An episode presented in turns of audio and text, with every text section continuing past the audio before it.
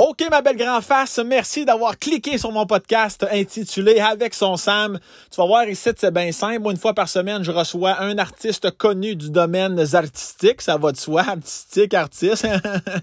bon, fait que moi, j'y jase, j'essaie d'y tirer de l'information qu'il a jamais dit en entrevue. On va plus dans au niveau personnel, on parle pas vraiment de son CV artistique. C'est bien le fun, OK? Hey, amuse-toi, on passe rien qu'une fois, OK? Plaisir, bonheur et tendresse. OK, bisous, OK, bye-bye, bon podcast.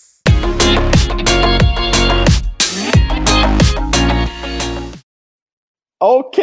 Allô tout le monde, bienvenue à ce 40e. 40e. Des fois, tu te dis, il va-tu se rendre à combien de, de ce que c'est que c'est qu'il va se rendre? 40. On a commencé ça en juin, comme dirait ma sœur, en juillet. C'est important de bien glisser le juillet. D'ailleurs, dans mes petites recherches aujourd'hui de mon invité, j'ai réalisé que sa fête était le 5 juin, moi le 2 juin. Comme quoi, on est frères cosmiques, on est gémeaux on est Gémeaux. J'entends déjà ma belle-mère. Il y a toujours quelqu'un dans notre entourage en général qui veut savoir ton signe astrologique immédiatement pour ainsi tisser des liens, tirer par les cheveux, pas possible, et ainsi utiliser la phrase Ah ben ça c'est normal. Moi, ma, belle-mère, mettons, là, j'échappe une fourchette, puis là, je la rattrape juste avant qu'elle touche le plancher. Ça se peut qu'elle me dise Oh, t'es un petit Gémeaux! Ah oui, pourquoi? Ben, c'est ça, t'es rapide, les Gémeaux sont rapides quand tu vois, hein, quand c'est bien fondé, je vous ai laissé une petite seconde pour bien encaisser ce que je venais de vous dire parce que vous, tout le monde s'est dit, hey, tabarouette, c'est vrai. Fait que moi, ma belle-mère, elle ne joue que par ça. Peu importe ce qui arrive, c'est parce que tu es Gémeaux, c'est parce que tu es Vierge, c'est parce que tu es Scorpion. Fait que euh, si belle-maman, là, vous m'écoutez en ce moment, hein, c'est lourd pour tout le monde. OK. Alors, ce 40e podcast, j'ai, écoute, le, le d'aujourd'hui complète son tour du chapeau je parle ici de Polysleep. Polysleep, euh, qui, euh, d'ailleurs, oui, c'est ça, c'est la troisième fois qu'il commandite. Euh, je le rappelle, surtout en temps de pandémie, qui est un produit québécois fait 100% à Montréal. Si tu dis où ça dans le Québec, je te réponds Montréal, 100%. Et comme d'habitude, on a un petit code promo qui défile à l'instant, le beau Max qui est là en remplacement de Fred aujourd'hui. Sam B25, comme à chaque fois, je me sens toujours comme si j'étais un premier ministre lorsque j'ai mon code promo. Euh, évidemment, c'est pour un temps limité. Euh, c'est valable sur tous les produits, sauf le sommier. Parce que le sommier, ça, doit valoir cher, hein, sommier? Pourquoi je sais ça? Je suis Gémeaux. et d'ailleurs, les petits mal commodes, pas les sleep, pas que ting pong, ça c'est mon son de toc toc toc chacun ses onomatopées. J'entends pas tic tic ting pong, j'ouvre la porte, qui qui m'envoie pas un cadeau, pas les sleep, c'est oreiller. Là, tu es en audio, tu es déçu. Il m'a envoyé un oreiller, je l'ai reçu il y a quelques jours, je me suis dit, pas un fou, pas un épais, je m'en vais l'essayer et t'es obligé. C'est sûr que c'était pas confortable. On est honnête, je jouerais la comédie. Mais je dois, je dois t'avouer, toi qui écoutes en ce moment mon podcast, c'est très confortable. C'est non seulement très confortable, mais c'est très, très confortable parce que des fois, tu es bien, tu dors bien. Là, je suis très bien, j'ai très bien dormi. T'as vois-tu la nuance? Non? Parfait, excellent. Moi, je vous laisse le temps de répondre dans votre salon, même si je le sais, ou dans votre voiture, même si je le sais que je ne vais pas entendre votre Christie de réponse. On me dit ici que les oreillers euh, parce que j'ai les points, je vous savais à chaque fois, j'étais tellement peur d'oublier des trucs pour mon commanditaire. Son originalité, oui, originalité, absolument. Euh, parce qu'il répond à un problème que nous rencontrons souvent, euh, que, quel oreiller choisir en fonction de ma position de sommeil. C'est ça l'affaire, c'est que l'oreiller, que tu veux dormir ou que tu, veux lire un livre ou regarder une série sur ton ordinateur, cet oreiller-là est, bon, est bonne à, à, toutes les fins. Est bonne? Est bon. Un oreiller? Une oreiller. Là, si Pierre Bruno était avec moi à ce moment, il me le dirait sur un chaud temps. Mais euh, je vais dire des oreillers. Hein. Masculin ou féminin, tu n'es pas sûr, mais ça au pluriel, ça règle ton problème. Fait que peu importe comment c'est, peu importe, c'est ça l'affaire, gars, comment elle est, peu importe comment tu as squeeze ou tu as place, elle reprend forme, comme un bon muffin rempli de gluten que tu sacs un coup de doigt dessus, il va il va reprendre. J'ai avalé ma salive tout croche. Oh, la COVID? Non, non, on se calme. J'ai juste avalé ma salive tout croche je ne suis pas malade. Alors, tout va très bien. On dit aussi que l'oreiller polysleep est personnalisable. C'est un mot qu'on n'utilise pas tous les jours et ça fait plaisir de vous le rappeler. Et, euh, donc, tu l'ajustes en fonction. OK? Fait que tu peux l'écrabouiller comme tu veux, elle va toujours revenir. C'est une belle qualité, il y a un effet de fraîcheur, tu n'as pas chaud là-dedans. Puis tu peux également la rouler et la plier. Ça, pour moi, c'est venu me toucher. Tu quelqu'un qui fait beaucoup de route à cause de ton travail. Comme moi, avant la pandémie, j'étais en tournée. On, on m'offre même l'étui Polysleep. On m'offre l'étui Polysleep pour glisser mon oreiller. C'est toujours lourd à transporter. Tu arrives dans, dans l'entrée de l'hôtel, tu peux la rouler, plier comme un petit cube Rubik et, elle va redépoper. Ça, ça, ça, ça c'est pas écrit dans mes notes. Polysleep, c'est pas des termes. Polysleep, ils connaissent ça, mais moi, je connais encore plus ça. Fait que je vous le dis, Polysleep, là, le vrai terme, c'est redépopper. T'as redépop dans Ham, et puis là, tu peux te coucher, puis t'as du fun. J'espère que j'ai été assez clair. J'aurais pu faire ça plus court, mais quand j'aime de quoi, j'en parle pour vrai, ça me fait plaisir. Mon invité d'aujourd'hui, j'en ai parlé. Il y a un ou deux, a deux podcasts, j'ai parlé à vous. J'aimerais ça que Pierre Bruno fasse une apparition ici à mon podcast. Me soutient, la vie est trop courte. On va lui demander qu'est-ce qu'il ne répond pas, le beau Pierre. Il me répond, ben absolument, cette cave. Je ne pense pas qu'elle dit cette cave. Ça, c'est mes petits. Euh, c'est mes petits ça, fantasmes. J'aime, j'aimerais ça entendre dire Pierre Bruno, euh, oui, c'est cave. Mais je ne suis pas sûr que ça va arriver. Peut-être qu'il va nous l'offrir aujourd'hui, sait-on jamais. Et on y va, sans plus attendre. Pierre Bruno, cet homme que nous aimons tous d'amour. Madame, messieurs, bon podcast.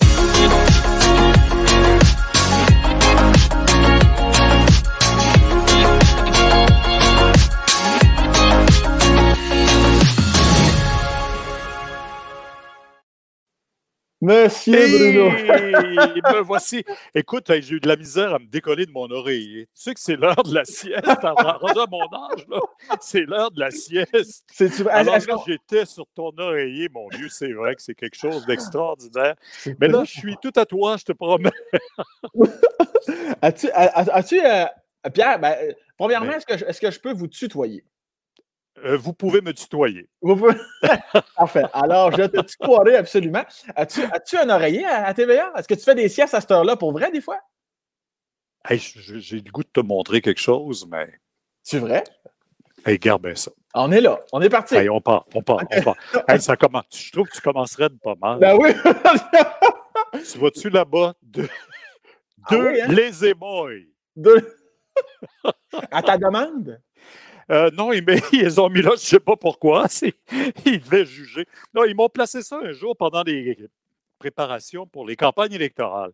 Fait que, tu sais, ah euh, on, est, on veille tard. Euh, ça fait qu'après, des fois, plutôt que de retourner chez moi, tu cantes les éboys. Et tu dors. Puis, tu, eh puis tu t'endors, tu, t'endors facilement comme ça, bing bang. Ah, moi, écoute, j'ai rien à me reprocher. Je m'attends. T'es, pas, t'es un gémeau, tu m'as dit. Hein? C'est quoi ton signe zodiaque chinois, toi? Et sirop de prêtre à poil, je crois que c'est serpent. Euh, je pense que c'est serpent. C'est-tu serpent? Je ne sais pas, Pierre.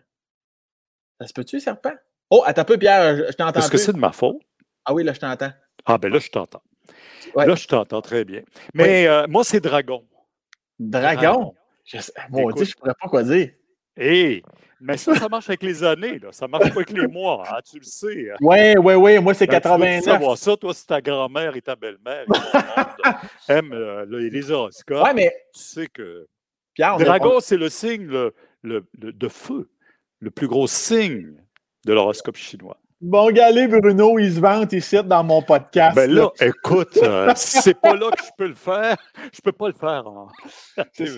C'est sûr qu'en nom, bonjour, c'est Pierre Bruno, le meilleur de la galaxie. Vos ben nouvelles ben là, écoute, Non, non, ben non, le signe du zodiaque.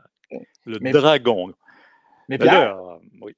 c'est pas la même année, mais on pourrait quand même. Parce que moi, c'est 89, toi, c'est 52. Ah, je pensais que tu parlais de mon âge. Non, non. oui, 52. En 52, exactement. Je vais, faire mes petites recherches, m'assurer que quand même, que d'un coup, je suis un dragon, puis qu'on se rappelle. Mais tu sais que, Sam, tu sais que tu es plus jeune que, que tous mes enfants. Ouais, là, c'est sûr que. Oui, oui. Ben, 75, 77 et 81, mes enfants. Alors, tu sais.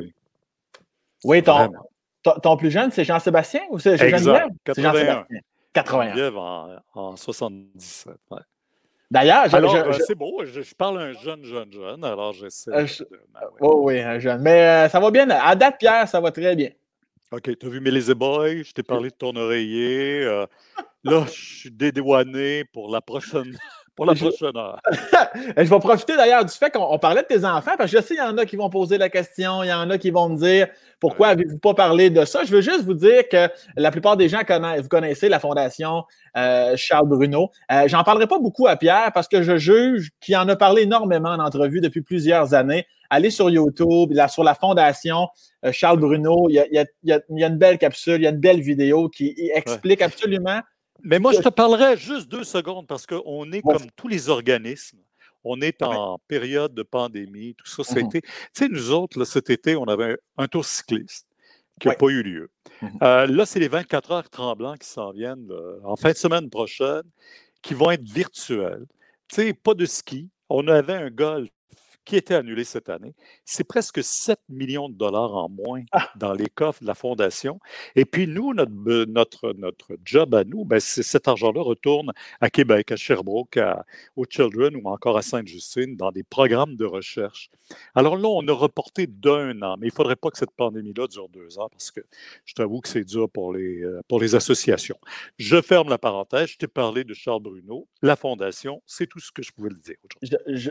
J'ouvre la parenthèse à nouveau pour 10 secondes. Je vais mettre sous la vidéo le lien de la ah, fondation. J'imagine qu'on peut faire un don, si jamais. Ah oui, toujours. On, peut faire, on peut faire des dons. Puis juste aller voir comment. Euh, tu sais, c'est parce que nous autres, là, le cancer, ça n'a pas de pause. Mmh euh, on a tous les jours, il y a une famille au Québec qui apprend que son enfant est atteint de cancer. Et toutes les semaines, on a un enfant qui décèdent d'un cancer. Les statistiques sont celles-là. Le cancer chez les enfants est la première cause de maladie mortelle. Fait mmh. que, sais, quand j'en parle, aujourd'hui, quand je parle de Charles Bruno, ça a, ça, a transcendé mon fils. Tu sais, c'est tous les enfants du Québec que je connais qui, qui passent à travers ça. Puis malheureusement, toutes les semaines, il y a une famille qui m'appelle pour me dire qu'ils ont perdu leur enfant. Alors, tu sais, je suis avec eux, puis je me dis, si on est capable d'aider la cause pour la recherche, pour aider la construction, l'aménagement, à Québec, on a un très beau projet qui a été fait, mis en mmh place. Puis je trouve ça bien fort. Ben, c'est vraiment J'allais dire, c'est tout à ton honneur, ce qui est vrai aussi, mais je remarque aussi dans les quelques entrevues que j'ai vues, à chaque fois qu'on vous dit bravo ou qu'on vous remercie, le premier réflexe que tu as, c'est de faire Ah, mais c'est tout le monde. C'est tout le monde. Et, ce qui est absolument vrai. Est-ce que même dans d'autres sphères de ta vie, euh, as-tu toujours eu un peu de misère à accepter les compliments en dehors de la fondation? Oui, toujours? Oui, parce que d'abord, chez nous, on était 10. Oh mon Dieu! une fille. Moi, je suis le dernier d'une famille, d'une fratrie. On est 10 chez nous. Alors, tu sais, des discussions autour de la table, euh, il y en avait. Hein. Je peux te raconter des affaires, des histoires, mais neuf gars, là. Et ma mère avait une poigne de fer. Je peux te dire, c'est elle qui. Tu sais, on est dans des régimes euh, de femmes hein, qui géraient l'époque. Euh, les maris allaient travailler, puis les femmes géraient la maison. Et puis ma mère, elle, avait cette poigne-là, mais avec neuf gars, on avait tous 11 mois à 13 mois de différence. Alors, euh, bang, on était tous là dans cette euh, là Moi, je suis le dernier de tout ça. Et c'est les plus vieux qui nous élevaient quasiment. Hein. Tu sais, je dis ça à ma mère. Ma mère a dit Ah, c'est quelque chose d'avoir deux enfants ou trois enfants aujourd'hui. Tu sais, elle, nous plaignait, nous. Je disais Ma, tu sais, toi, c'était simple. Tu, mettais des enfants au monde au début, puis c'est eux qui élevaient les suivants. Tu sais. c'est ça. On avait tous un peu d'aide, mais ça, ça crée des beaux liens dans la famille. Alors, j'ai appris à partager. J'ai jamais appris à avoir les choses pour moi. Alors, tu sais, la famille, c'est tellement important, les frères, les sœurs, euh, euh, tout le monde a un petit quelque chose à apporter à l'autre. Puis euh, je trouve que c'est comme ça qu'on grandit. Tu sais. On est quelqu'un parce qu'il y a d'autres personnes autour mmh de nous qui nous forgent, qui nous poussent, qui nous guident. Et mon Dieu, mon Dieu, je suis, je suis, je suis déjà amoureux de vous, déjà que je l'étais déjà. Et Pierre, dites-moi, euh, dis-moi, excuse-moi. on, va, on va régler ça de pour tout. Tu peux me tutoyer sans problème. C'est réglé. Mais même si tu me donnes l'accord, j'ai de la misère. Parce que je vous respecte. Les autres invités, les 39 autres invités que j'ai eus sur le podcast, je les aille tous. Mais toi, toi, je te respecte, Pierre. C'est ça la différence. Et, mais là, euh, c'est ton 40e. Hey, tantôt, moi, ça fait 40 ans ici cette année. 40 ans. Tough, tough, tough. tu vas voir, tu vas arriver à quelque part. 40 ans, ouais, je vais être rendu à quelques podcasts à ce moment-là, après 40 ben ans avec son Sam. Mais quand vous dites que. Euh, tabarnane, je, je me, on dirait que je me fâche parce que je vous. non, m'en va tutoyer Bruno, tu tabarnak, laisse Bon, OK, c'est réglé. OK, let's go. Euh, donc, tu es le plus vieux ou tu es le plus jeune? Jeune. Le, dernier. le dernier. Le, plus Jeune. Il y a, euh, ma mère avait 40 6 ans quand je suis venu au monde. Mon père avait 50 ans. Alors, tu sais, je disais toujours à ma mère, il y avait 6 ans de différence entre l'avant-dernier et moi. Fait que je disais toujours à ma mère, c'est sûr que tu me voulais, c'est bien sûr. Mais il prenait tout le monde, puis euh, tu sais, tout le monde arrivait, puis ah, c'est un de plus, ah, encore un gars. Tu sais, euh, ma mère a eu la fille au début et après, neuf gars. Fini. Fini. Juste des gars. Est-ce qu'elle a eu le goût de, continuer pour se dire je vais au moins avoir une autre fille, je peux pas croire? Ben, à 46 ans, là, je pense que. Ah, mais 46, c'est pas possible, ça, Ouais. Ben oui. Ben écoute, euh, aujourd'hui, il y, a des jeunes mamans de 45, 46 ans, il y en a encore. Ben, aujourd'hui. commencer la famille. Mais dans, les années c'était risqué. Ben oui. c'était risqué, c'est sûr. Euh, je pense que ma mère allait à l'hôpital régulièrement pour avoir des transfusions de sang, à défaut d'avoir autre chose. je pense Puis, euh, tu, l'as bien dit tantôt, ma mère me l'explique. Ma mère vient d'une famille de 20, OK? Fait que, Encore mieux, ça. avec le principe de c'est les sœurs ou les frères qui aident à la famille. Puis euh, est-ce que tu as l'impression que tu n'as jamais été si près, euh, si près de ta mère ou ton père? Ou, euh, étant donné que c'était plus tes frères ou ta ouais, Oui, mais, mais tu sais, mes parents, bon, 46, 50 ans, mon père, quand j'ai eu 25 ans, mon père en avait 75. Ah oui. Euh, quand j'avais 20 ans, il en avait 70. Quand j'en avais 15, il y avait 65. Tu, peux-tu juste imaginer la relation? Pour moi, c'était toujours, j'arrivais à l'école, euh, peu importe, là, au cégep après. Puis tout le monde me parlait de Bon, en fin de semaine, on est allé faire un trek avec mon père. Puis ben, moi, mon père, il faisait pas grand-chose. Non, tu sais, c'était pas un, un trequeux, comme on eh dit. C'était plus un. Il était un intellectuel, mon père. Il lisait beaucoup, puis c'était comme ça. Mais, mais j'avais l'impression d'avoir des grands-parents. Alors, c'est pour ça que moi, quand j'ai eu mes enfants, ben, j'ai eu mes enfants, j'avais quoi? À 22, à 20 ans, j'étais marié. À 21 ans, j'avais Charles. Puis à 23 ans, j'ai appris qu'il y avait le cancer. Alors, si tu regardes dans la ligne des choses, tu te dis, oh, j'en ai vécu pas mal euh, quand j'étais jeune aussi, mais je voulais juste faire contraire à mes parents. Tu sais, j'étais comme, je disais, non, moi, je ne veux pas être un grand-père pour mes enfants, je veux être mmh. un, père. Puis je me rends compte que finalement, que tu aies 50 ans ou que tu as 20 ans, quand tu es le père, tu es le père. Oui, c'est ça. Hein? Est-ce que ça, peut-être que le mot est fort, est-ce que ça t'attristait quand tu étais plus jeune de voir que tu ne pouvais pas faire ce que les autres faisaient avec leur père? Beaucoup. Ah oui, ça, ça me, ça me blessait beaucoup à chaque fois. Puis même un temps, là, je te dirais que quand j'avais 7, 8, 10 ans, à l'école primaire, euh, je ne parlais pas de mon père. J'avais, j'étais ah comme gêné. J'étais gêné parce que, tu sais, des fois, il y a des jeunes, qui, des, amis qui venaient à l'école, euh, pas à l'école, mais qui étaient dans ma classe, mais qui venaient chez moi pour passer et me chercher. Et comme je voyais juste leur réaction quand ils voyaient mon père, ils pensaient toujours que c'était mes grands-parents qui étaient chez moi. Mmh Même, euh, écoute, euh, on n'était pas très riches chez nous, on n'avait pas de voiture. On partait la fin de semaine pour aller au chalet d'une tante. Mon père faisait venir deux taxis. On, était, on allait là en taxi. Et puis, euh, on héritait des, équipements de sport des, plus vieux. Euh, je pense que la première paire de patins qui était pas pire, j'avais 12 ans. Puis mon père était venu avec moi à l'aréna, puis il m'avait aidé à attacher mes patins, tu sais.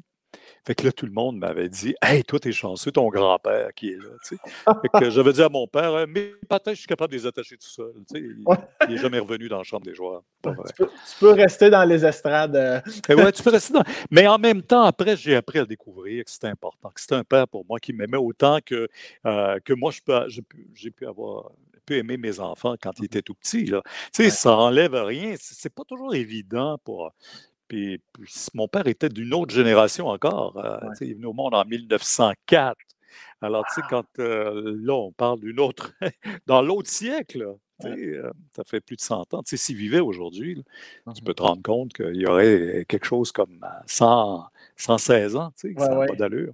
Alors, tu sais, quand tu regardes ça aujourd'hui, tu te dis, écoute, j'ai appris à l'aimer après pour ce qui était. Puis ma mère était toujours, ma mère était toujours très impliquée dans tout. Mmh Mais mon père, j'avais l'impression qu'il traînait, il traînait le poids de, je sais pas, de, il y avait, dans ce temps-là, j'avais toujours l'impression que les personnes âgées étaient vieilles. Mmh tu sais, je dis, j'ai pas peur de vieillir, mais j'ai peur d'être vieux. C'est pas mmh pareil, ça. Je comprends.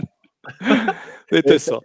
Et c'était à, quel moment tu as, eu l'impression que tu étais plus proche de ton père, justement, ou que tu as comme accepté le fait que les gens pensaient que c'était ton grand-père? Ouais. Mais tu sais, j'ai une période, nous autres, euh, mes parents, on n'était pas riches, mais ils voulaient l'éducation, ils voulaient beaucoup. Puis on était tous, on a tous, je pense, été pensionnaires à quelque part. Alors on partait de la maison vers 13 ans, puis j'ai été euh, euh, chez des pères de Sainte-Croix à Plessisville, au collège de Plessisville, puis j'ai été là pensionnaire pendant quatre ans.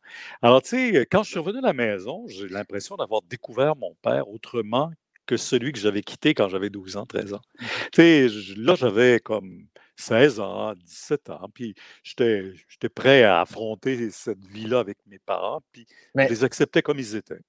Mais est-ce que, est que là, tu retournais chez toi les fins de semaine? Alors, la première année, on sortait à la Toussaint, qui était le ah, mois de novembre. On sortait à Noël, à Pâques et à la fin de l'année. Et toutes les fins de semaine, on, a des on avait des activités, mais les pères avaient un endroit magnifique, le camp au lac Joseph, euh, pas loin de lac Mégantic, Thetford Mines, dans ce coin-là. On avait, écoute, c'était Saint-Jean-Baptiste, euh, Saint-Pierre-Baptiste, pardon, dans ce coin-là. Il y avait euh, des cabanes à sucre, il y avait des activités toutes les fins de semaine. On avait beaucoup de plaisir ensemble. Et après ça, on sortait toutes les fins de semaine. Les autres années, on allait chez nous toutes les fins de semaine. C'était quelque chose de belle fun aussi. Je regrette pas ça, c'était des belles années. Puis quand je suis revenu après, bah, je, je, suis entré au cégep, puis j'ai fait, euh, j'ai fait comme tout le monde. Là, j'ai, commencé à faire de la radio à, à 20, à 17 ans, 18 ans, là, mmh à Victoriaville. Oui, c'est ça, parce que tu es natif de Victoriaville. Oui. Chez nous, euh, mes frères disaient toujours on est naïf de Victoriaville. Ben, d'ailleurs, euh, on parlera de ta soeur, ta soeur un peu plus tard. Comment ça se passe, Parce qu'on sait, en gars, notre quotient se soustrait en général. Euh, est-ce que ça brassait pas mal? Est-ce que le plus jeune, est-ce que Petit Pierre en, en mangeait une tabarnak? Ah, j'en ai eu une fois. Ah une hein? fois, j'en ai eu toute une. Ah, je devais avoir, je ne sais pas, 5-6 ans. Et puis, j'avais surpris mon frère à fumer. Alors, j'avais dit, tu m'en donnes une touffe, sinon, je le dis à maman. Ça fait que là, il m'en donne. Mais là, je pars à la course, je rentre à la maison, je dis, maman, Michel, il m'a fait fumer. Aïe, aïe. non seulement je l'ai stoulé, mais en plus, je l'ai accusé de m'avoir fait fumer. Écoute, j'en avais eu toute une après toute une, mais vraiment toute une. Puis ma mère, ma mère avait pris pour lui, elle avait dit Je pense te courir après. Ah mon Dieu, mais là, toute une, on parle de, ah, de, de coups de poing. On une parle raclée, une raclée, là. Ah une mon Dieu. Tu sais, quand tu t'en vas, mais nous autres, c'était, c'était l'hiver, puis de se faire un bon lavage. Tu as déjà fait ça, toi? Un lavage en de la neige? ah, ok, ok, oui, oui, oui. Ah ouais. Toute une assez pour être rouge. Puis il m'avait collé la langue sur un poteau de neige. il y avait des boules de neige en métal. Puis là, ils s'en vont à course. Si, j'avais pas eu le choix, là. Ça fait que j'avais pris mon mal en patience. Je suis arrivé, la langue qui saignait et l'orgueil euh, démonté. Ah, ben ouais. et, la vraie question, finalement. Qui tu? la vraie question qui tu? As-tu fumé après ça? Ah, ah, très peu. Non, j'ai jamais aimé ça. Très peu. OK, tu n'as jamais fumé Peut-être quelques fois là, avec des amis, mais non, j'ai jamais aimé ça. Je n'étais pas un bon fumeur. C'était pas un bon fumeur. Je m'étouffais avec ça. ben, je peut-être prendre une trop grosse bouffée. ouais, non, c'est ça.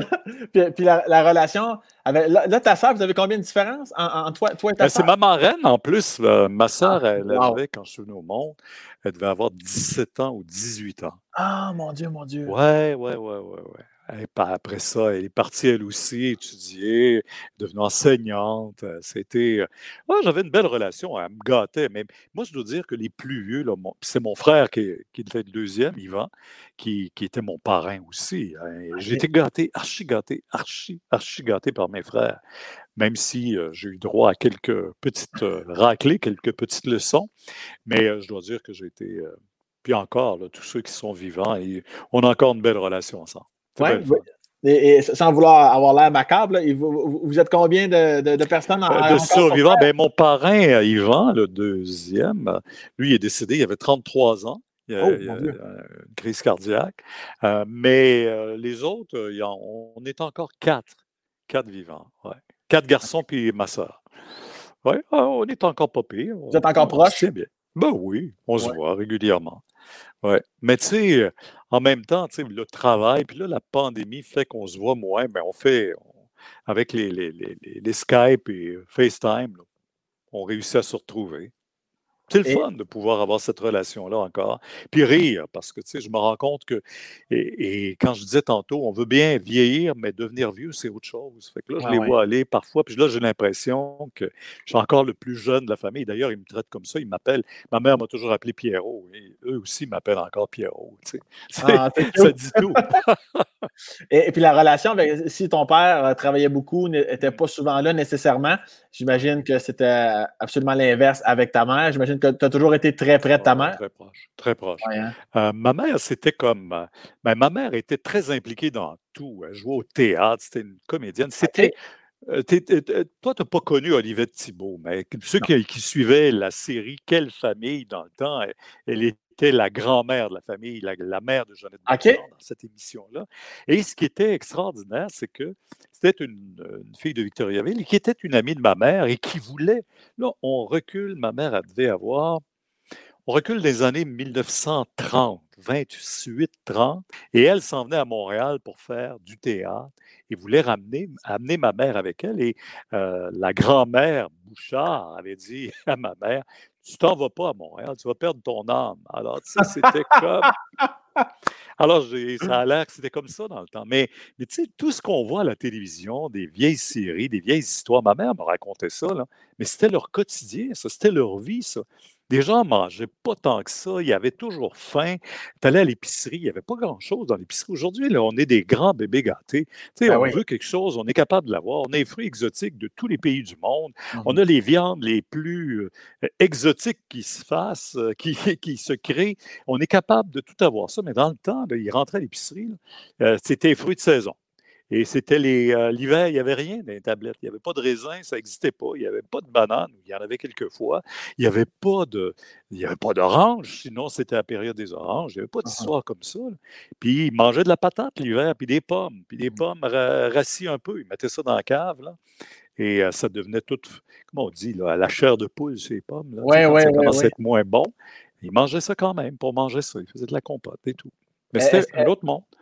Euh, est-ce que tu allais à l'épicerie? Est-ce que vous alliez la famille en, taxi ou en traîneau? C'est quoi? Ah non, non. on ramenait ces sacs. Chacun un sac. On faisait livrer. Hey, il y avait. Hein? On livrait. Oui, il faisait livrer la. Hey, mais quand j'étais en première année, là, tu vois, tu, tu, t'en reviendras pas.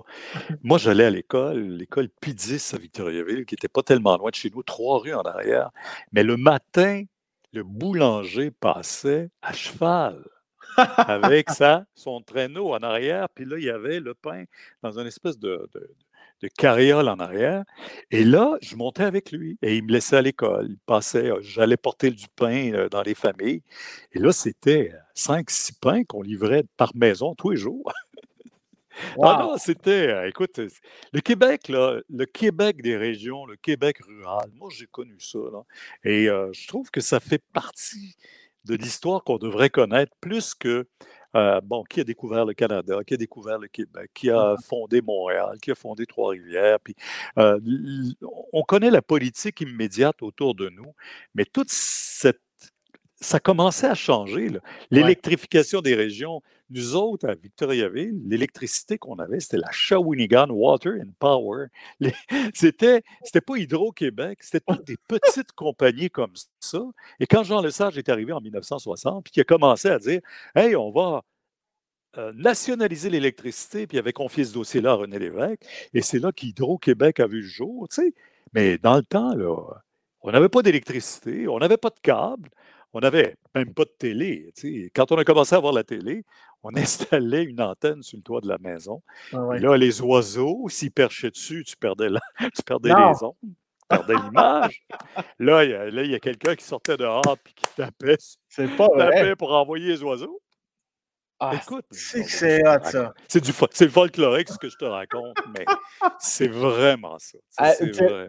La... Ah, J'étais tout petit, là. Ça, c'est des souvenirs que j'ai, là. 4, 5, 6 ans, 7 ans. Puis après, ben, tu sais, autant, autant j'ai connu ça, autant je connais aujourd'hui, euh, tu sais, euh, la télévision, tu sais, euh, là, on est en direct, on fait un stream, tu sais. Autrefois, là, quand les gens ont commencé à dire, hey, on va avoir une télévision en couleur. Après, on la voulait plus grande, puis plus mmh grande encore. Fait que là, imagine, on fait maintenant du FaceTime puis du Skype, puis on trouve donc l'image est bonne, puis on trouve que c'est assez. Tu sais, on est capable de vivre avec un téléphone sans vivre avec un grand écran. Mhm. Alors, euh, il y a comme un cycle, on revient vers quelque chose d'autre. Tu sais, c'est Ben, fascinant. Je- J'espère qu'on ne viendra jamais à sortir dehors, taper des mains pour que la télé soit meilleure. que l'image soit meilleure, sortir les.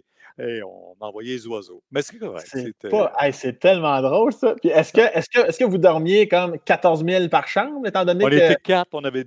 hey, les chambres n'étaient pas grandes, puis on avait deux lits, deux étages par chambre.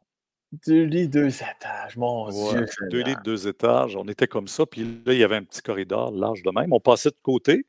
Puis là, celui qui montait, montait. On avait mis les, les échelles au bout parce que là, on ne pouvait pas mettre l'échelle dans le milieu. Il aurait fallu le mettre dans le lit de l'autre. tu sais. Ah non, non, on, on trouvait des trucs. Fait que, fait quand tu étais plus jeune, euh, tes frères plus vieux devaient découvrir leur sexualité ailleurs Oui. qu'à la maison. Euh, ben, C'est-à-dire que j'ai compris c'était quoi la sexualité. Je n'étais pas vieux. Ah, ah non, raconte, raconte, c'est ça. c'est ça. Ben là, écoute, on est juste tous les deux, là? On est juste tous les deux, vas-y. Ah, OK, ouais. Non, il y avait des nuits euh, où ça dormait pas fort. C'est pas possible. Ouais, ouais. Mais pas entre nous, là. C'était Oui, oui. le plaisir solitaire, comme on disait. Là. Oui, oui, mais ça, c'est. Mais Ah, à quatre, là, c'est pas long. Il y en a toujours un qui réveille l'autre. Ah mon Dieu! Ah, mais là, c'est- ça, c'est un, traumatisme. ça, Pierre, tu peux pas, tu peux pas grandir en entendant les, tes frères se jouer après bisou. Ça n'a pas de bon sens, ça, Pierre. Euh, ben, ben, c'est-à-dire que non, on grandit pas là-dedans. On n'est pas tout le temps là-dedans. là. C'est pas ça que je te dis. Je te dis, c'est l'éveil à la sexualité. C'est comme Ouais, ça ouais. qu'on l'apprenait. C'est pas, c'est pas, pas notre mère et notre père qui nous racontaient ça. C'était à comme aujourd'hui. C'était à devoir aller nos frères et nos, notre sœur. Ah mon Dieu! Mais non, mais, mais je raconte, mais tu sais, je pense que je pense que tout le monde, a- tout le monde a pu vivre des choses comme ça dans, leur- dans leur propre famille. Mais tu sais, je regrette rien de ça. Tu sais, j'ai, trouvé que c'était comme ça. Alors, tu sais, moi, je- peut-être que parce qu'on était nombreux chez nous, on, est- Ben, on était tous plus éveillés à ça. de, de- de toute façon, euh, aurais-tu vu ton père ou ta mère vous Vous raconter ça? expliquer? Ouais. Non. Je ne hein. sais pas si aujourd'hui les parents le font. Ben, de ce que j'entends, oui. De ce que j'entends. La plupart de ce que je semble entendre prennent un moment pour quel âge essayer. toi, Sam? là? 31. T'as pas d'enfant encore? J'ai pas d'enfant, je pense pas de n'avoir, Pierre. Non. Non. ouais, correct. Mais, non, non, mais- des fois, peu importe dans notre vie, on, on adopte ou peu importe. tu. C'est parce que, voilà. Mais, mais, mais ça, là, euh, les parents aujourd'hui le font, euh, peut-être, oui, mais... tu l'as- tu l'as-tu euh, fait, Pierre? Tu l'as-tu fait? oui, toi, ben, tes ben, c'est-à-dire Oui. qu'on le fait, mais j'ai toujours l'impression d'arriver après quelqu'un d'autre qui l'avait déjà raconté. Ouais, ouais. Tu comprends ce que je veux dire? Oui, oui, je comprends. Mais, mais, mais les enfants, ils sont plus éveillés. Puis là, je me rends compte que même ma fille, moi, je suis grand-père euh, cinq fois, six fois. Et euh, quand, euh, quand je regarde ça, les plus vieux, ben, tu sais, ils me racontent qu'ils sont comme dépassés parce qu'ils voient des plus jeunes. Le plus vieux a 20 ans, puis dans mes petits-enfants, le plus vieux a 20 ans, les derniers ont 12 ans, 10 ans, 11 ans. Mais tu sais, quand ils les regardent, ils disent c'est une autre génération. Alors, les, les générations aujourd'hui, ça va vite et ça change vite. Mais c'est quelque chose, tu sais, j'ai jamais, jamais regretté ça, moi, tu sais, dans, dans le fond, de voir évoluer le Québec comme ça à travers les enfants, à travers tout. Puis, puis je me rends compte aujourd'hui que ben, c'est un peu ça, là, tu sais, c'est- on fait face à ça. C'est la réalité comme ça. Puis les jeunes aujourd'hui, ils vont être encore probablement plus. On est dans une, euh, dans, dans- dans une génération où, où, je dirais, juste l'habillement chez les garçons, chez les filles, c'est très, Ouais. très, très sexy, très sexy, hein, Mhm.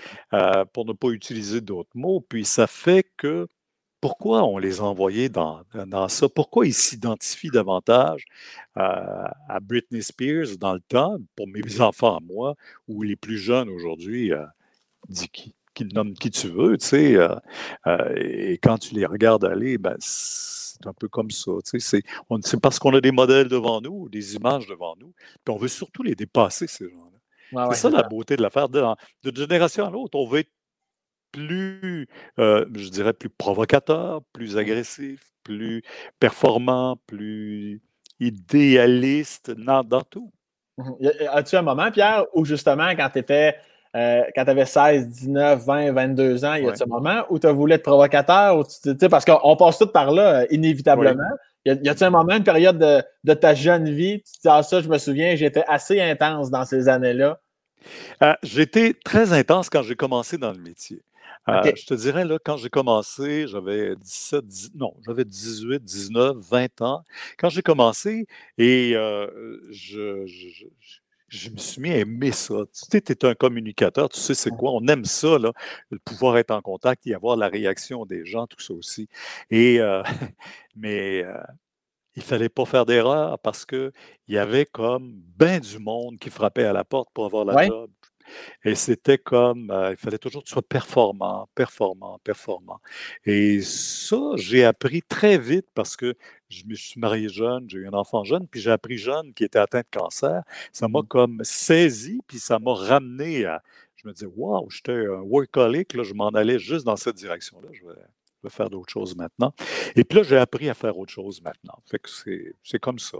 Mais j'étais très intense, très intense au travail. Puis peut-être que sans s'en rendre compte autour de nous, quand tu es très intense, ça finit par être euh, casse-pied, un peu. Ouais, ouais, ouais.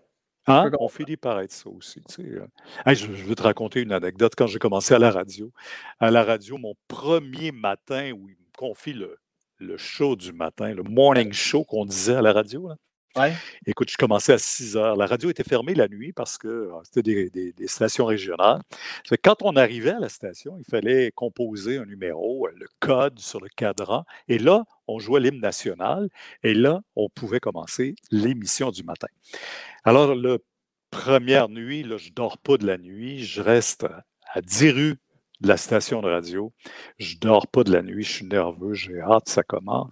Mais qu'est-ce qui arrive dans ce temps-là? À 5 heures, je me suis endormi. là, je me réveille, je regarde ma montre, 6 h et 5. Je devais être en onde à 6 heures. je saute sur mon vélo, je me présente, je me présente vite, vite, vite euh, à la station, j'arrive là, compose l'affaire, mais là, il fallait que je mette normalement l'hymne national. Alors là, je dis, il était 6h12, 13, 14, je ne me rappelle plus. Fait que là, j'ai mis l'aiguille en plein milieu d'une chanson. J'ai fait partir la table tournante. Et comme, puis là, j'ai ouvert la clé. Bonjour, hey, fait une belle journée, ta, ta, ta, ta. Alors, quand le boss est arrivé, lui, à 9h, il a dit Hey, euh, tu as eu des problèmes avec euh, le cadran matin, tu n'es pas rentré en onde avant 6h17. Ah, j'ai dit, moi, ça allait très bien ici, tu sais. J'ai sauvé ma job. T'as fait croire que c'est lui qui avait un problème, puis à 6 heures, t'étais en onde. Ah ouais. Je dis, Pierre Bruno, cet homme malhonnête que nous connaissons pas. ça m'est arrivé une fois. Mais, et je, je m'accuse, je l'avoue.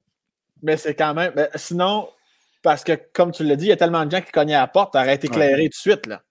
Ah oui, oui, j'aurais pas fait deux jours de plus, je pense pas.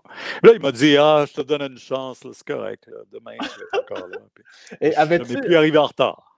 Et avais-tu déjà à 18-19 ans ta voix légendaire qu'on connaît? Parce que dans ma tête, tu as toujours eu ce voix-là, mais je me doute que plus jeune, ça sonnait pas comme ça. Ben, jusqu'à 14-15 ans, je pense que j'avais une voix plutôt claire. Tu sais, ben, j'ai mué tard, comme dit l'autre.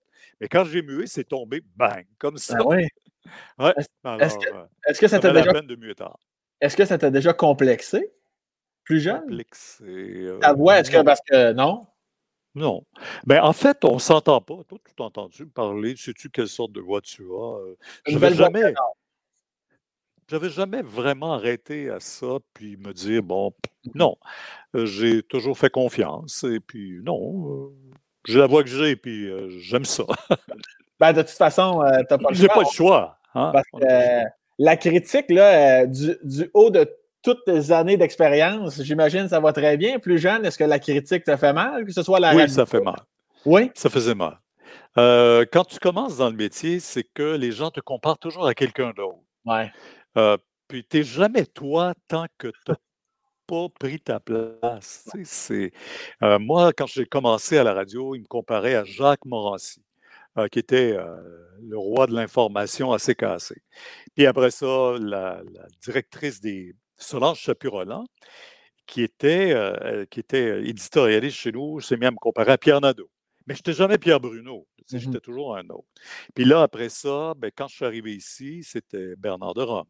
Et puis là, c'était comme, il y a toujours quelqu'un d'autre. Alors, tu sais, je dis, ben, quand est-ce que je vais être Pierre Bruno? Et puis, euh, bah, je suis devenu Pierre Bruno avec le, fil des années. Mais les comparaisons étaient comme parfois pas, pas nécessairement méchantes, mais Mmh c'était comme euh, euh, oui, mais. C'était comme oui, mais, tu sais, Pierre Bruno, oui, mais. Mais t'apprends, t'apprends à passer à travers ça. C'est comme ça que tu te forges d'ailleurs, tu te formes, tu, tu, comme, tu te fais pas une carapace, tu te fais un caractère. Et Mmh dans ce métier-là, on a besoin de caractère, on a besoin de pouvoir dire qui on est, qu'est-ce qu'on veut, comment on le fait, avec une équipe. Puis là, aujourd'hui, je, je trouve que c'est tellement fort, l'équipe. On est tellement rien tout seul. C'est ce que j'ai compris avec les années.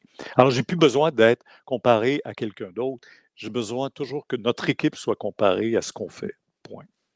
Et est-ce qu'il y a un moment donné, parce que euh, tu l'as dit tantôt, là, ça fait plus de 40 ans que tu es chef d'antenne. Y a-tu un moment donné, après 20 ans, 25 ans? Oui, avec la tasse TVA. Toi, tu es dans Hmm. tout, le placement de produit est complété par C'est fait, c'est fait. Merci. je, je profite du placement de produit pour rappeler aux gens qui sont en direct avec nous, comme à l'habitude, si vous avez des questions Ah. pour Pierre, euh, écrivez-les. Le beau Max qui, est- qui fait la mise en ligne aujourd'hui va tout mettre ça de côté.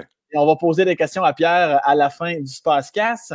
Euh, Pierre, j'allais juste te demander, est-ce qu'après, y a-tu un moment donné, tu te dis, bon là, à, à ma 20e année, c'est un beau chiffron, je vais faire autre chose? Parce que là, 30, 40, est-ce qu'à un moment donné, tu te dis, je vais. je En vais- fait, euh, souvent, je me suis dit, je vais faire autre chose. Mais euh, tu sais, quand tu évalues les affaires, quand tu évalues un peu, dans quoi. D'abord, j'adore le métier que je fais. Mhm. Puis dans quoi je vais être, je dis pas aussi bon, mais dans quoi je pourrais être meilleur que je suis là, dans ce que je fais. Mais tu sais, c'est toujours quelque chose qui n'est pas un risque, mais qui est. euh, ouais, écoute. J'ai tellement de, de- de possibilités de faire autre chose. Tu sais, que je fais des soirées électorales, je fais des émissions spéciales, je fais les face-à-face, je fais. Tu sais, je- ça reste toujours dans l'information, mais c'est ça que j'aime. Je ne me vois Mhm. pas ailleurs que là-dedans aussi. Et puis, je n'ai même pas changé d'antenne non plus, parce que même si j'ai Ouais. eu des ponts d'or pour aller à Radio-Canada, euh, je les ai refusés parce que euh, ici, il y a.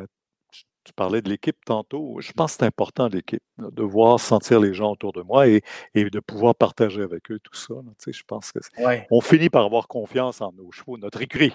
Et, et si euh, ça fait plus de 40 ans que tu es toujours là, tu, tu viens de le dire, même poste, même heure, est-ce qu'on Ouais. peut dire que Pierre Bruno, en dehors de son travail, est un homme de routine? Oh non, par exemple. Non? Ah non, non, non, non, non, non. Oh non, oh non, moi je fais pas beaucoup de routine. Au contraire, tu sais, je suis, euh, j'ai toujours quelque chose, un projet nouveau. euh, c'est sûr que, tu sais, parallèlement, il y a la Fondation Charles Bruno dont on parlait tantôt qui me Mhm. demande beaucoup de choses, beaucoup de temps parce qu'on a beaucoup d'activités.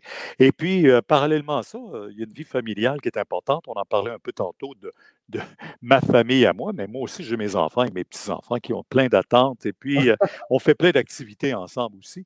J'adore les voyages. On visite beaucoup. On, on est allé un peu partout dans le monde. Alors, tu sais, c'est là, avec cette histoire de pandémie-là, ben, on réussit à, refaire un tour, puis à, à réimaginer ce qu'on a fait ou à repenser ce qu'on a fait. Mais je ne suis pas routinier, pas du tout. Pas du tout. Il y a pro- une proposition qui arrive, je suis pas, je saute dedans. Mais euh, au niveau du travail, euh, je serais plutôt réticent. Et, et tu et tu as dit qu'il y avait, il y avait beaucoup de projets. Euh, récemment, ton, ton, c'est quoi ton projet le plus récent, que ce soit à la maison, dans ton garage, peu importe quoi? Y a- tu arrêtes-tu des fois que tu te fais des, des, des petites job-ins, là, tu t'amuses et tu manuel? En, quoi tu évacues euh, Euh, tes pensées? Oui, là? ben là, écoute, évidemment, on est sur le bord de l'eau. Sortir un quai puis mettre le quai à l'eau. Tu as déjà essayé ça, toi, tout seul? Moi, j'ai pas assez d'argent pour un quai, Pierre. Là. Ah, ben non, mais des quais, là, t'es- c'est trois planches de bois, tu mets ça sur deux barils vides. Ça, Ça j'ai déjà fait ça. J'ai déjà fait ça, par exemple. Bon. Et le sortir puis le mettre à l'eau, tu sais, quand il commence à avoir un peu de glace, tu avais oublié de, oublié de l'enlever la première fois. Puis si tu ne veux pas le ramasser chez le quatrième voisin ou pas le retrouver jamais, tu es aussi bien de le sortir à l'automne. Mais ça, là, c'est euh, ouais, c'est assez. euh, un petit travail un peu. Puis monter un arbre de Noël, là, un sapin, un vrai sapin. Tu as toujours l'idée d'aller le chercher dans le bois. Tu sais, tu dis, ça va être bien plus, bien plus intéressant. Mais bien intéressant. Mais après ça, quand tu veux le mettre sur ta, voiture, euh, je ne suis pas équipé pour ça, moi, mais j'ai failli le perdre. le coffre de la voiture, il levait comme ça. Ma femme est en furie. Ben là, j'ai dit, il faut mettre l'arbre de Noël à quelque part, tu sais, mais je ne l'avais pas mis à bonne place. Est-ce que c'est ton. Es-tu es gaffeur dans la vie? Très. Ouais. Très gaffeur, mais en même temps, euh, gaffeur, mais capable de, vite les réparer. Euh, si je fais quelque chose, je fais toujours l'innocent après. Ah, c'est pas moi. Ou Ah, j'avais pas remarqué. Ah, non. Tu sais, tu fais le surpris après. Ben je suis sûr que ça t'est pas arrivé à toi, ça.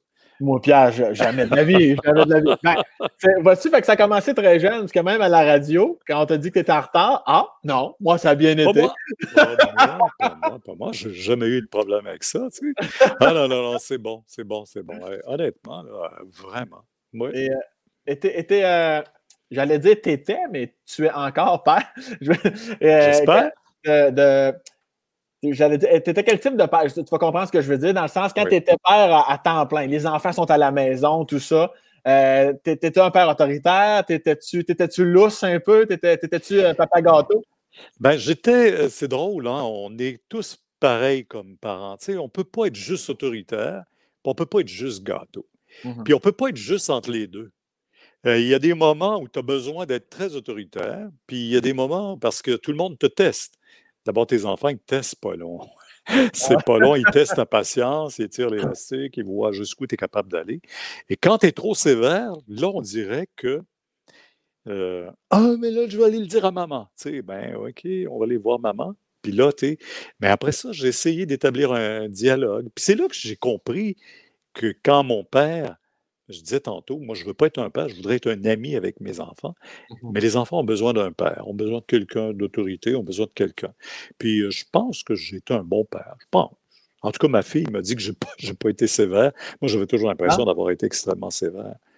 Écoute. Mais, mais la chose la pire que j'ai faite à ma fille, là, là j'avais 16 ans. Puis il y avait euh, ses amis, on dit, on sort un vendredi soir, on va aller dans un, un club. Ben, le club, je sais pas, le Super Neuf qui existait sur la rive sud dans le temps à, Montréal. Ils partent un groupe d'amis. Ah, ben, j'ai dit Geneviève, elle avait 16 ans. J'ai dit à 11 h à la maison. Ah oui, c'est correct à 11 h. À 11 h, moi, je suis à la maison, puis elle, n'est pas là. Mais je sais où elle est, par exemple. Alors, je pars en voiture. Je m'en vais au Super Neuf. Je rentre dans le Super Neuf. Elle est à la table encore avec ses amis. Et je lui tape sur l'épaule. Quand tu seras prête, je suis dans le stationnement. Ah mon Dieu! non! J'ai fait ça. Mais elle Écoute, je suis retourné dans la voiture, je n'ai pas chicané, je n'ai même pas monté le ton. Mais je pense que je n'avais pas besoin. Quand elle est arrivée dans la voiture, ah, ça n'a pas pris trois minutes. Elle est arrivée dans la voiture.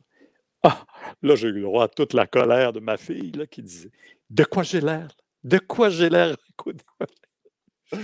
Je n'avais pas pensé que ça pouvait la blesser dans son orgueil. Ben, en, même temps, euh, une phrase que j'adore particulièrement, son comportement t'a demandé d'aller la chercher. Toi, c'est pas ça que tu voulais aller la chercher. Là, pas tout. Si elle avait ben respecté. Les consignes sont là pour être défiées.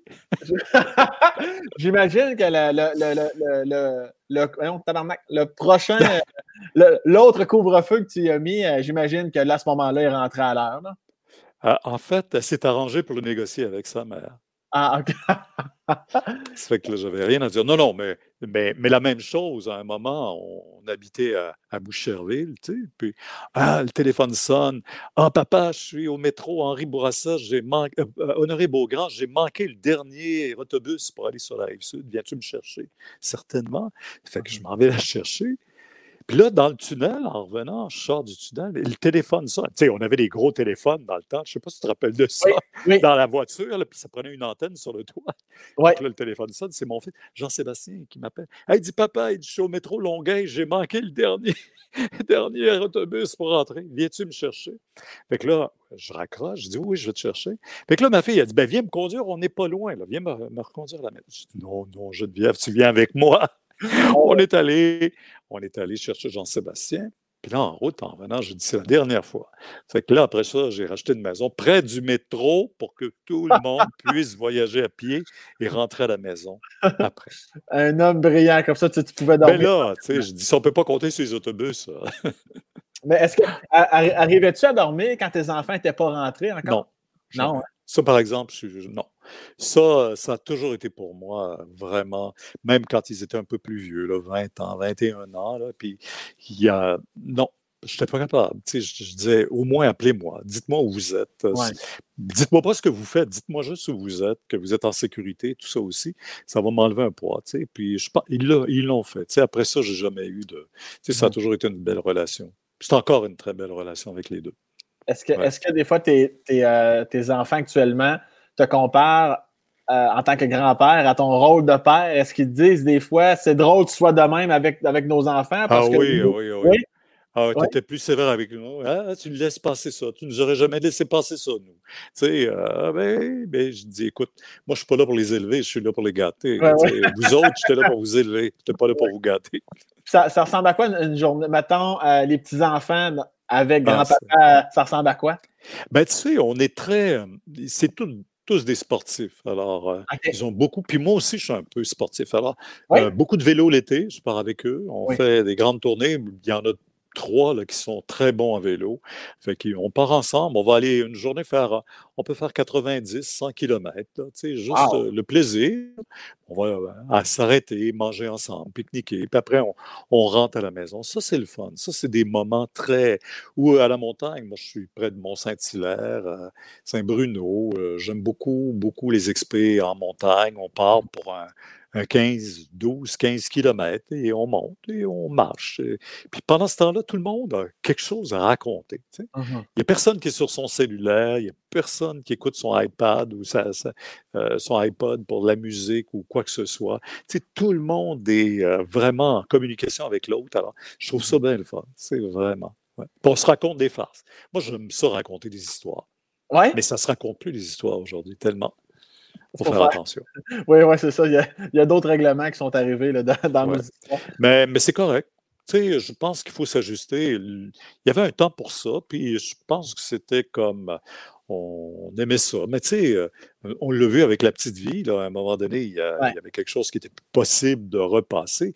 Mais je repense juste à tous les humoristes, de, quand j'ai commencé à la radio à CKC, là, les mmh Claude Landré, je ne pas connu, celui qui avait un œil, euh, mais lui, c'est un humoriste très, très, très, très, aujourd'hui, là, Mike Ward. OK. Un Mike Ward du temps. Euh, qui, euh, tu sais, même Yvon Deschamps ne pourrait pas raconter aujourd'hui tout ce qu'il racontait à l'époque. Il y a plein de choses comme ça. Alors, tu sais, je pense que c'est ça qu'il faut regarder. Faut Juste se dire que c'est ça. On est rendu là. Et euh, outre, outre de, monter de montagne, de faire du vélo, euh, c'est quoi ton sport de prédilection, mettons, là? Euh, j'aime beaucoup, et mon Dieu, j'aime beaucoup les voyages. C'est pas un sport, mais j'aime beaucoup. Mais les montagnes, là, ça paraît pas, mais. Ah oui, deux fois le Kili, le camp de base d'Everest, euh, Machu Picchu par la route des Incas, euh, la Grande Muraille de Chine, toute la partie non touristique. Euh, j'ai fait en, Argentine, au Chili, j'ai fait le, GR20 en Corse, le Mont Blanc en France. C'est mon non, non, mais j'aime ça. Alors, c'était une activité, partir, marcher. Mais là, on part deux semaines, trois semaines. Fait c'est un sport en lui-même. Puis on, se met en forme. Alors, c'était les escaliers du Mont-Royal, la course, on descend, on monte, on descend.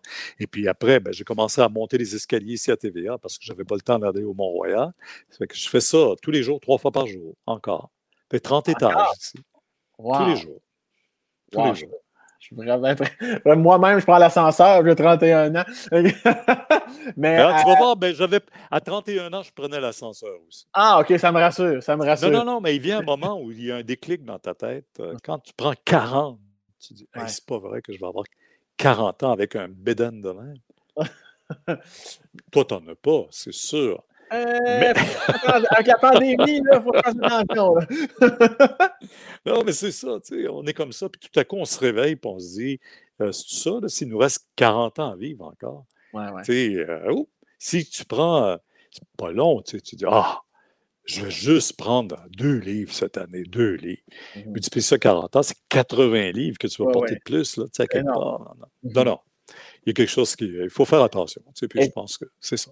Et, comment ton arrivée à, à, Montréal ou dans la région de Montréal, du moins, s'est passé euh, étant le petit gars de Victo qui entendait des phrases Va pas à Montréal, tu vas perdre ton âme. Ah non, mais ça, écoute, ma mère avait raconté ça, mais dans ce temps-là, on ne perdait plus notre âme. On l'avait perdu depuis longtemps. Même à Victo, on pouvait perdre notre âme à l'époque. C'était comme ça avait bien changé, toutes ces histoires-là. Mais euh, je suis allé étudier à Trois-Rivières et de Trois-Rivières, j'avais eu une offre pour m'en venir à CKC à Montréal, qui est euh, le 98.5 aujourd'hui, je pourrais dire. Et après, euh, j'ai eu une offre pour m'en venir ici à TVA. Alors, tu sais, c'était. Dans le temps, on, était sollicité plus qu'on sollicitait les jobs. Tu sais, c'est ça qui était comme.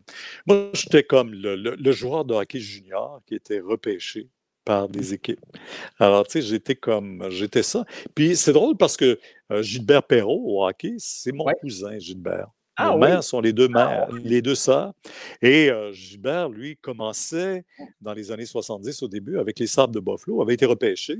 Et puis, moi, j'avais été repêché par Trois-Rivières. Puis après, j'ai été repêché par CKC. Alors, euh, je suivais sa carrière, puis on se parlait. Puis moi, je disais, ben, j'ai été repêché, moi aussi. Moins ben payant que toi, là, mais. Donc, la grande ville t'a jamais fait peur? Non, au contraire, si tu veux faire ce métier-là, inévitablement, il y avait Québec ou Montréal. Alors, moi, ma filière m'avait mené euh, d'abord à Trois-Rivières, puis après, j'ai été repêché à Montréal. Puis, euh, ça s'est fait de façon très naturelle, très rapide, et puis j'ai toujours euh, adoré ce que je fais. Alors, je, le fais comme ça. Et eh oui. Et en, bon. en, quelle année arrive ta belle Ginette en sucre? Très jeune. j'avais, j'étais en au cégep avec moi. Quand on était au cégep, on était tous les deux jeunes, 18 ans, 19 ans, 20 ans, on était mariés. 21 ans, on avait Charles. C'est rapide, non? C'est trop rapide? Très, mais je te, je te, dis tantôt, mes parents étaient âgés. Je ne voulais pas. Puis elle aussi, ses parents étaient âgés. Alors, c'est la même affaire, tous les deux. On ne veut pas avoir, euh, on veut pas être des grands-parents de nos enfants. On avait l'impression d'avoir vécu avec des grands-parents. Mais c'est pas, pas un peu rapide, ça, Pierre, quand même? Est-ce que c'est un peu rapide? Mais tu vois, je n'ai jamais regretté. donc, il ne faut, pas, ah, faut croire que ce pas trop rapide. Mais on, a été, nous, on avait comme euh, un contexte un peu particulier. D'abord, euh, j'avais déjà une job qui était intéressante. J'aurais pu faire ce que je voulais euh, au niveau de la job. J'avais euh, un peu d'avancement. Mais en même temps, elle aussi était infirmière. Puis tout de suite, a eu un emploi à l'hôpital Notre-Dame. Donc, on était déjà dans notre milieu. Et c'est à l'époque où des gens vont entendre ça, puis on, laissait notre job le vendredi, puis le lundi suivant, on en avais une d'ailleurs. Il y en avait des emplois en masse. C'était dans l'expansion, euh, tout le monde commençait à avoir pas mal de possibilités de, de réussite et tout ce que tu veux. Alors, je pense que ça a été, euh, très bon. Je, je n'ai pas jamais regretté. Sais-tu, je me suis jamais arrêté à penser, on était-tu jeune? Parce que, comme je dis, à 23 ans, on avait déjà Charles malade, que j'ai plus le temps. C'est plus là que tu commences à dire, hey, j'ai manqué quelque chose. Ah non, ben non. c'est plus le temps. C'est plus le temps. Alors, on a fait ça comme ça, puis non, jamais, jamais regretté. Ça fait combien de temps que vous êtes ensemble, donc? À 40, il faut que je te le dise pour le vrai. 47. Hein. Ça fait 47. 47. C'est pas possible. Puis on en parlait justement en fin de semaine, puis on se disait, mon Dieu, on a l'impression que c'est hier. C'est toujours comme l'impression que c'est hier parce que tout passe vite. On était euh, en, FaceTime avec euh, ma fille, puis on disait la même chose. Tu sais, je la regarde aller, elle, voyons, je dis Geneviève, tu sais, il y a des fois, on n'agirait pas comme ils mais elle dit Écoute, il t'a fait pire, papa, tu sais, en, dans des situations X, Y, Z. Puis, bon, je dis C'est vrai, je trouvais qu'elle travaillait beaucoup. Elle est infirmière elle-même. Puis, je trouve qu'elle prend des fois des. Tu sais, ils ont essayé, il manque tellement de personnel, ils ont essayé de faire des, des, des 12 heures pour les infirmières dans certains hôpitaux. Alors là, elle fait Normalement, ils font 3 12 heures, puis leur semaine est faite. Mais elle est rendue 4, 5, 12 heures dans la même semaine. Tu, sais, tu dis, ça n'a pas d'allure. Arrête. Alors, tu sais, elle, me rappelle que je travaillais à la radio le matin, puis à la télé le soir, puis que j'ai travaillé pendant quatre ans, sept jours par semaine. Je travaillais à la CKC le matin, le samedi, dimanche matin, puis je faisais du lundi au vendredi à la télé. J'ai fait ça. C'est fou. Mais c'était comme ça, tu sais. Puis euh, tu t'en rends pas compte. À un moment donné, tu es pris dans l'engrenage. tu, fais ça. Mais c'était comme ça. C'était comme, je disais tantôt, faire sa place, faire son nom. C'était comme ça que tu pouvais le faire. Est-ce que tu arrives encore à surprendre euh, ta belle Ginette? Es-tu un homme romantique? Es-tu un homme coquet? Je pense que oui. Je fais toujours le café tous les matins. Bon, tous les bon, matins, bon. je lui sers au lit. Est-ce que tu es capable de dire que dans tes, tes, auditeurs de ton podcast, tout le monde fait ça? Servir le café tous les matins? Je te confirme que non, Pierre. Euh, comment s'est passée la demande en mariage? Euh, Vous voulez pas faire un frère, Pierre? non, mais il n'y a pas eu de demande en mariage. Non, ça c'est juste, on se marie, c'est tout? Ben, c'est-à-dire qu'on on vivait comme presque ensemble. J'étais rendu à Trois-Rivières. Puis là, on s'est dit, ben, on va officialiser ça avant d'aller à Montréal. Puis on a officialisé ça, puis on s'est emmené à Montréal. moi, j'étais, euh, tu sais, les années 68, 70, le début des années 70, c'était la liberté au Québec. Là, on, on venait de sortir dans un autre, autre mode. Il y avait euh, des communes, près de Victoriaville, il y avait beaucoup de communes. Beaucoup. Beaucoup, beaucoup, beaucoup. Et puis, ben, on était. Tout ce que j'avais appris plus jeune dans la chambre chez nous, ben, j'ai vu ça, à quoi ça servait. tu t'en es servi. ça, c'est mon hey, mon Dieu. J'espère que moi, ma mère n'écoute pas ça. On me confirme que non. ça, t'es parfait. je suis sûr, je me suis ouvert avec toi, là, Stam. Je parle jamais hein? de ça, ces affaires-là. Ben là, parler un peu de sexe, Pierre, de temps en temps, ça fait pas de tort. Hein? Non, non, non, mais tu sais, c'est une époque où, euh, qui était différente. J'aime comment on marche sur la ligne. J'adore ça. Pierre, je, sais que tu as autre chose à faire là aujourd'hui. Oui. Est-ce que tu es prêt à ce qu'on passe à quelques petites questions du public? Certainement. Alors, Max, tu peux nous en soigner une. On a un Patlab, on a mis Patlab ici qui dit En quelle année il a rasé la moustache et pourquoi? Ah, 1985, je m'attendais à ce que tu me la poses, celle-là. Bravo, bravo, bravo, bravo. Moi, Pierre, je, peux te parler de sexe, mais jamais j'aurais parlé de ta moustache. ben, toi, un jour, tu vas peut-être couper ta barbe. Tu sais, c'était de mode, la moustache. Mais sais-tu pourquoi j'ai coupé? C'est bien simple. On est l'été, on est l'été, puis c'est le temps du maïs. On mange du maïs avec du beurre. Et la moustache, essaie d'enlever l'odeur du beurre dans la moustache. As-tu vécu ça, toi, déjà? Là? Non, ben, moi, pour le peu de moustache que j'ai, j'ai jamais vraiment vécu ça. Hein. Mais nous autres, c'était des grosses moustaches épaisses. Oui, c'était énorme. ça descendait ici. mais, mais en 1985, pour répondre à sa question, et pourquoi je l'ai enlevé? Parce que je voulais plus de moustache. Il y avait Jean-Luc Mongrain qui venait d'arriver à la télé et qui en avait une. Fait que je disais non, un moustachu, c'est assez. Ma, question, moi, Pierre, c'est pourquoi tu te souviens autant précisément en 85 que tu l'as. Parce, parce qu'il y avait eu une campagne, une grande campagne de publicité pour l'automne 85-86 à TVA, où ils nous faisaient des photos sur les autobus puis dans le métro. Et puis, euh, il avait pris la série de photos Moustache.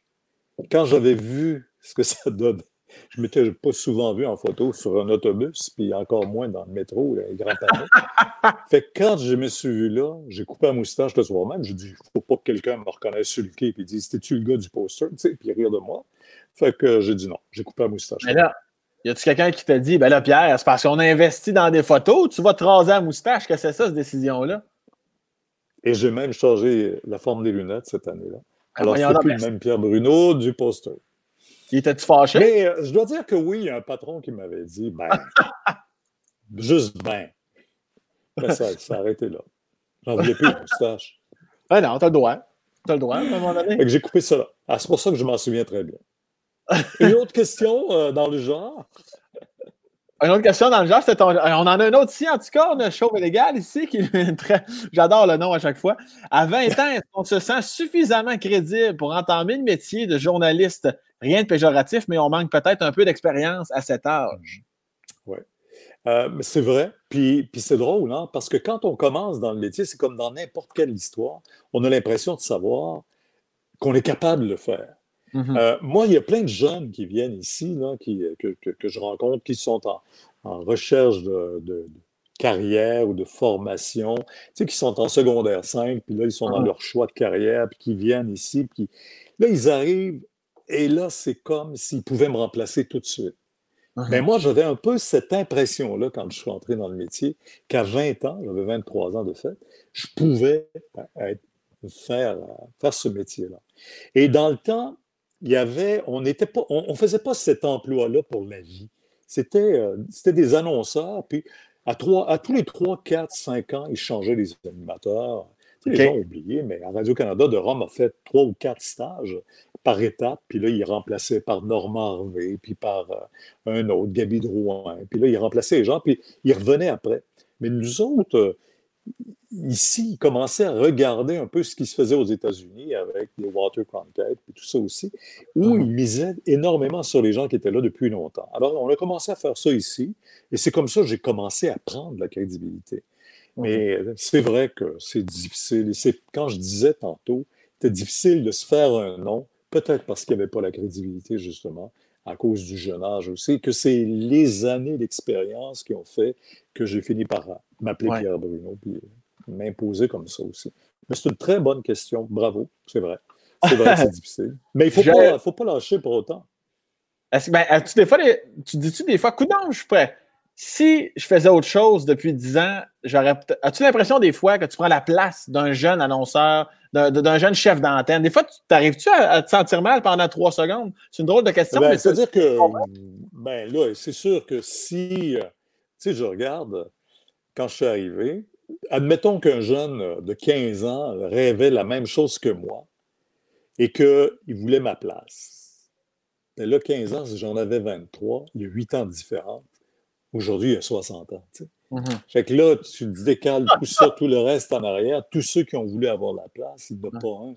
Mais c'était pareil partout. Puis euh, des fois, je me suis dit, euh, ça, c'est plus de mon ressort à moi. Là. Euh, c'est pas moi qui décide que je reste là. Tu sais, si mes patrons, du jour au lendemain, la seule chose que je dis, par exemple, dites-le moi longtemps en avance que vers quoi vous voulez aller.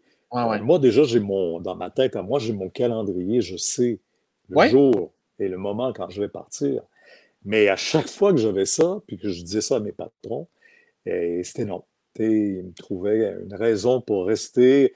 On veut que tu fasses la prochaine élection provinciale, la prochaine élection fédérale, la prochaine élection américaine, la prochaine élection municipale. Tu sais, c'est toujours un peu comme ça aussi. Mais là, jusqu'à ce que je dise, euh, ben là, j'arrête là. C'est sûr qu'on prend la place, mais on prend la place de quelqu'un, mais tu sais, dans le fond, je vais arriver à la maison, ça, c'est de l'agisme, ce que je veux dire, parce que sinon, je vais arriver à la maison, moi, je vais avoir les deux pieds sur la bavette du poil à regarder quelqu'un qui fait le job que j'aime encore faire. Mm-hmm. Et moi, je serais comme retraité, imposé.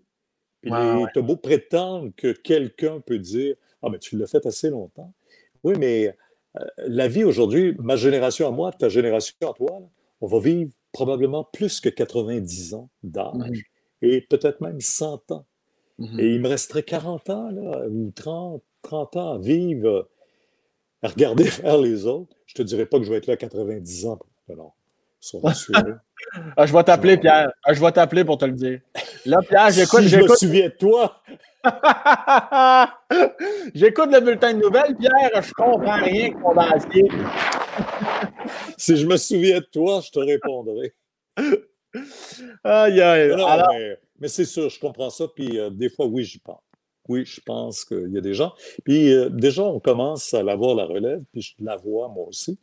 Et tranquillement, on, fait plus de place. On fait plus de place à ces gens-là. C'est comme ça que ça se prépare la relève. Moi, les gens ont été généreux avec moi, puis je mhm. pense avoir été extrêmement généreux avec tous mes collègues. je, te, posais la question pour te poser la question parce que moi, si tu peux être là encore pour 100 ans, je vais être heureux, Pierre. non, mais parce que tu, as quand même. Vous dites? je suis content de vous voir, M. Bruno. non, mais moi, c'est ce que j'aime. Je, parlais de ta voix tantôt. C'est évidemment, je sais qu'on doit te le dire à tous les jours à l'épicerie, mais c'est ce ton rassurant-là. c'est vrai. C'est tellement ça que j'entends. Tu sais comment? Il y a des gens qui m'écrivent. Euh, tu sais, euh, on fait juste ouvrir la télé, puis on a votre voix en arrière et on entend les nouvelles, même si on ne voit pas tout ce qui se passe. Juste vous entendre, c'est comme calmement dans la maison. Et après avoir vu, bon, n'importe quel événement, puis le, rapport du jour de la COVID, puis tout est paniquant, tout le monde est stressé, ben, dites-vous, vous arrivez, puis c'est toujours comme. Fait que j'entends ça régulièrement, c'est sûr, mais, mais c'est un peu notre rôle. moi, je, suis, je dis toujours que je suis le filtre entre l'événement puis les téléspectateurs. Alors, tu sais, je suis pas sur le lieu de l'événement, puis je suis pas dans le salon, mais je sais que par moi, les intonations, peu importe, c'est comme ça que ça passe à la maison. c'est un peu le rôle que j'ai. Moi, je me suis défini, mais chacun définit euh, son style, son propre style. Y a-t-il des moments quotidiennement qui, qui, euh, qui vous sort de vos gonds, qu'enfin, Pierre n'est pas calme et apaisant? Y a-t-il des choses, autrement dit, qui te mettent en calice, Pierre? Oui, il y en a. Il y en a quelques mais, mais, moi, c'est ce qui me met plus hors de moi. Euh, puis, euh, je le dis pas, euh, je peux comprendre, mais c'est tous les problèmes techniques. Tu quand Aujourd'hui, on fait beaucoup de Skype, puis de FaceTime, puis de tout ce que tu veux, de DJO. Ou bien non, quand il y a un décalage de 4 secondes avec la personne qui te parle. Quand je dis, tu sais, ou bien non, quand l'image, puis là, gèle en ondes. Puis, mm-hmm. Toutes ces histoires-là, ou bien non, que le micro, la batterie, au moment où quelqu'un parle, pas de son. Ça, là, ça, c'est le genre de choses qui me mettent hors de moi. Et quand, quand le micro ferme, quand la caméra s'éteint, souvent, là, j'ai une bonne discussion, puis j'essaie toujours de comprendre, puis je comprends pas. J'aimerais ça être là, Pierre, quand ça arrive, ça. Mais tu ne ben, pas. Tu sacres-tu? T'arrives-tu à sacrer ou non? Non, non. Non, OK. Est-ce que tu hausses le ton? Est-ce que tu hausses le ton? Ben, c'est-à-dire que j'ai appris, quand j'étais jeune, j'ai haussé le ton. Mais j'ai appris que hausser le ton, ça ne change rien. Ça ne change rien. Euh, mhm. Mais euh, que d'avoir juste des fois. Ben, J'essaie d'être moins cinglant que j'étais, mais un petit commentaire cinglant parfois. Oui. Est-ce que tu te souviens d'une fois que tu t'es dit, ouais, là, j'ai peut-être dépassé la ligne un petit oui. peu? C'est arrivé, puis je suis allé m'excuser à la personne. Qu'est-ce que tu avais dit? Si c'est pas trop indiscret. Ben, c'était un peu indiscret. C'est peut-être un peu indiscret. mais, mais c'était comme. Euh, c'était comme quand on voit pas être quelqu'un, là, tu sais, puis tu dis euh, non. Mais euh, Je, comprends. Euh, je, pense qu'on entend tout ce que tu n'as pas dit. Je pense que c'est parfait. C'est dans ma tête, puis ça passe. 1, 2, 3, 1, 2, 1, 2, 3. La connexion est toujours bonne. il nous reste deux petites questions ou une question, Max, tu peux, tu peux nous l'envoyer? On a ici The Better, toujours, les meilleurs noms. Euh, pendant toute votre carrière, est-ce qu'il y a un reportage ou un cas plus marquant, mémorable, important que les autres pour vous, que vous avez vécu en ondes, j'imagine? Merci beaucoup pour la question. Oui, une belle question, ça. Ben, je dirais, euh, c'est Polytechnique, moi. Polytechnique, ah, c'est la tuerie de Polytechnique le 13 décembre 1989. C'est, euh, écoute, euh, on commence le bulletin de nouvelles. On avait le bulletin à 18 h, puis euh, notre reporter, qui était Benoît Johnson, était. il, dit, bon, il se dirigeait vers Polytechnique. Il dit, on a entendu des coups de feu à Polytechnique. Alors, il revient deux minutes après, deux morts, quatre, six, ah. 14 décès. Puis là, on a prolongé le bulletin de nouvelles. On a fait, il n'y avait pas d'LCN à l'époque. On a prolongé le bulletin de nouvelles, puis on est devenu en émission spéciale au cours de cette soirée-là. Et euh, plus la soirée avançait, plus je sentais le poids de tout ça. Moi, c'est un an après le décès de Charles. C'était là, j'avais juste dans ma tête l'image des parents de ces filles-là. J'imaginais les parents et la douleur qu'ils vivaient là, de, de, de, voir cette situation-là. Et je me mettais dans leur peau. Puis assez qu'à un moment, j'ai dû me ressaisir en nombre parce que ça m'avait tellement accablé. Mais euh, évidemment, il y a eu plein d'événements comme ça. on pense au 11 septembre 2001, il y a eu plein d'événements. Euh, la crise du verglas, la crise d'Oka, il y a eu plein de choses, même si euh, crise du verglas, crise d'Oka, il n'y a pas eu des drames comme on a vécu avec le 11 septembre ou Polytechnique. Mais Polytechnique, ça reste pour moi marquant. Québec, la tuerie, euh, à, la, Grande Mosquée, euh, des choses comme ça. L'autobus euh, qui avait plongé, tu te rappelles, la côte en, s'en allant dans Charlevoix. Tu sais, mm-hmm. quand, tu regardes ça, quand tu, revis toutes ces, histoires-là, Lac Mégantic, je ne peux pas oublier ça. C'est des événements qui sont tellement dramatiques et ça reste, ça reste dans notre tête. Tu fais quoi, Pierre? Maintenant, tu sens que tu vas peut-être craquer dans le sens où il y a, Pierre, le chef d'antenne, Pierre l'humain. Comme tantôt, tu as dit, j'ai dû me ressaisir. Tu fais quoi? Tu penses à quelque chose? Tu, fais quoi pour te ressaisir quand tu es assis dans la chaise? Je faire abstraction à moi, à Pierre Bruno. C'est qu'à un moment donné, je me laissais envahir, puis là, j'étais dans la peau des autres, alors que je n'ai pas à me mettre dans la peau des autres. Tout ce que j'ai à faire, c'est, comme je dis tantôt, le filtre. Alors là, j'ai comme compris, puis là, je me suis mis dans la peau des téléspectateurs qui me regardaient et qui regardait en même temps les images des événements. Et euh, je, me suis ressaisi. Et une fraction de seconde après, j'étais correct. Mais tu sais, c'était comme je me sentais glisser et, mm-hmm. tomber dans, le puits sans fond moi-même. D'où, euh, ça fait exactement référence à ce que tu disais tantôt de des fois, les plus jeunes ont l'impression qu'ils peuvent faire ton travail dès aujourd'hui, mais c'est toute ton expérience qui fait en sorte que tu peux être solide. Quand tu as des nouvelles du genre à annoncer, il faut quand même c'est vrai. Mm. Pierre, ce fut un pur privilège de te recevoir. Merci d'avoir accepté mon invitation. Ça me fait euh, plaisir, Sam. Vraiment, je suis très heureux. Qu'est-ce que je devais te dire au début? Tu m'as dit, il ne va pas le passer une fois. De quoi ça? Sam? Oui, tu as dit ça avant de, venir à moi. Je ne sais pas si Pierre Bruno va m'appeler. Ah, non, j'avais. j'avais... Ah, euh, qu'est-ce que j'ai dit, non? Au début, dans mon intro? Non, dans mon, dans mon Ah, euh, c'était quoi la question? C'est pas une question. C'était il n'osera jamais me dire ça, tu casses, ou je sais pas quoi. Ah, euh, euh, ah quand tu as accepté mon invitation au podcast, j'ai dit, Pierre, Pierre me dit euh, oui, oui, mon esti, c'est ça que j'ai dit? Oui, mon esti. Mais TVA Nouvelle, bonsoir. On était dû pour la plug, TVA. Deux fois plutôt qu'une. Et là, je retourne à l'oreiller.